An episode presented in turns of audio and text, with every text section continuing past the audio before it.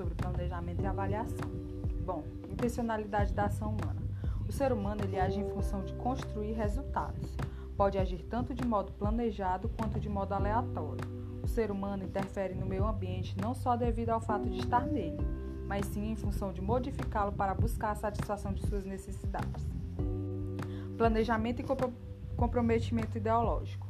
Bom, planejar, como diz Luquez, é estabelecer fins e construí-los através de uma ação intencional.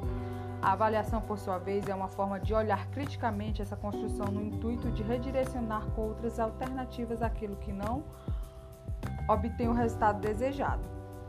Planejamento na prática escolar. O que tem sido? tem sido um modo de operacionalizar o uso de recursos financeiros, materiais didáticos, preencher formulários em colunas no qual o professor registra o que vai fazer durante o ano letivo.